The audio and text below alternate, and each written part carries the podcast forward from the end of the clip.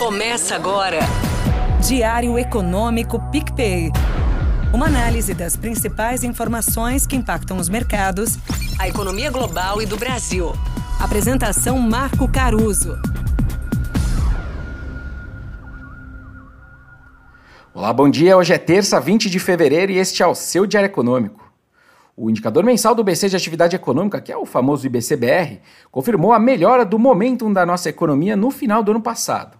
Esse é um indicador que, para mim, ele é superestimado pelo noticiário. Talvez porque ele seja feito pelo Banco Central, né, que goza de credibilidade, ou talvez porque ele seja lido como um PIB mensal.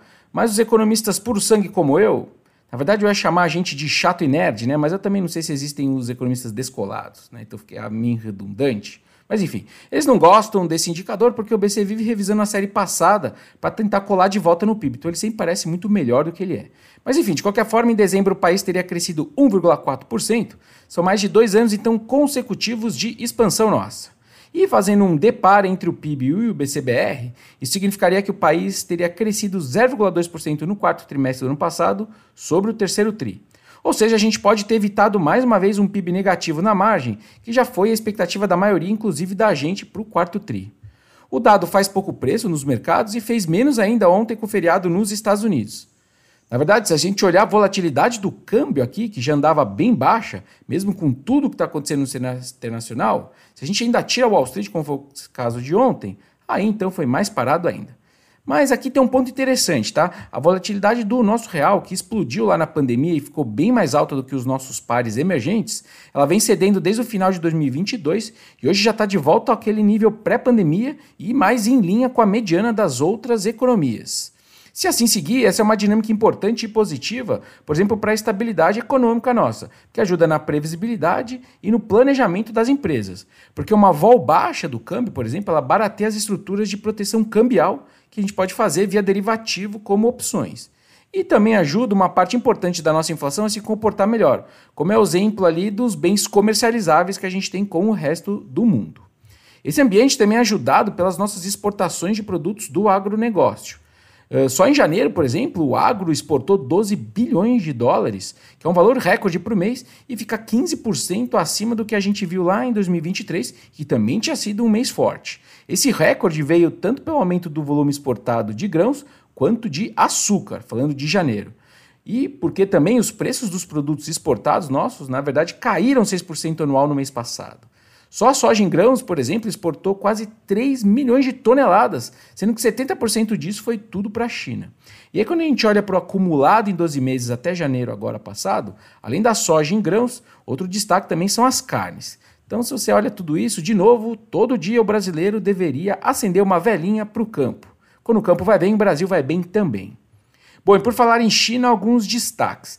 Passado aí o ano novo lunar, o primeiro-ministro chinês convocou o pessoal a aumentar a confiança no país na primeira reunião que ele teve com o gabinete. Começou o ano do dragão lá na China, que dizem que no zodíaco é dos mais sortudos. Então, sorte sempre para eles também.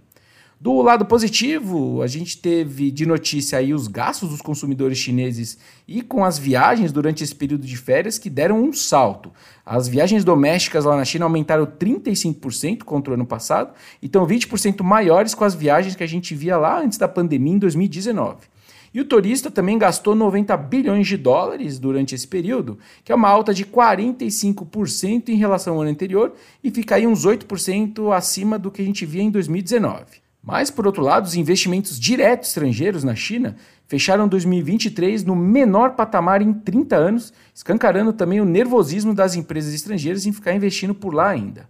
Além disso, a gente também leu de ontem para hoje que Washington mandou um recado para Pequim, dizendo que vai tomar medidas se a China tentar aliviar o seu excesso de produção industrial, despejando produtos baratos no mercado internacional.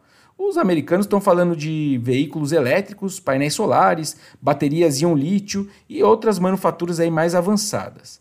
Mas, na minha visão, acho que não tem muito jeito não. Os chineses têm os custos mais baixos ainda e uma certa liderança tecnológica também em algumas coisas dessas. Então fica aquele cheiro de que se for para barrar isso daí, os Estados Unidos vai ter que entrar em guerra comercial outra vez. E para terminar, ainda falando de China, os bancos chineses ontem mantiveram um juro curto de um ano parado em 3,45%, mas eles cortaram um juro de 5 anos em 0,25 ponto percentual, agora para 3,95%. Essa que é a taxa de referência para as hipotecas imobiliárias, por exemplo. Foi o primeiro corte em oito meses dessa taxa e o maior que a gente vê desde a introdução dela lá em 2019. Os analistas que projetam essa taxa não esperavam um corte tão grande dos bancos chineses, sendo que o BC chinês, o Banco Central, né, no final de semana, não tinha mexido na taxa básica. Ou seja, no frigir dos ovos, eles ainda seguem com um approach moderado nos cortes de juros, mas jogando sim algumas boias. Por hoje é isso, turma. Bom dia, bons negócios e sorte sempre. Você ouviu? Diário Econômico PicPay. Uma análise das principais informações que impactam os mercados, a economia global e do Brasil. De segunda a sexta, às seis da manhã, no Spotify e YouTube.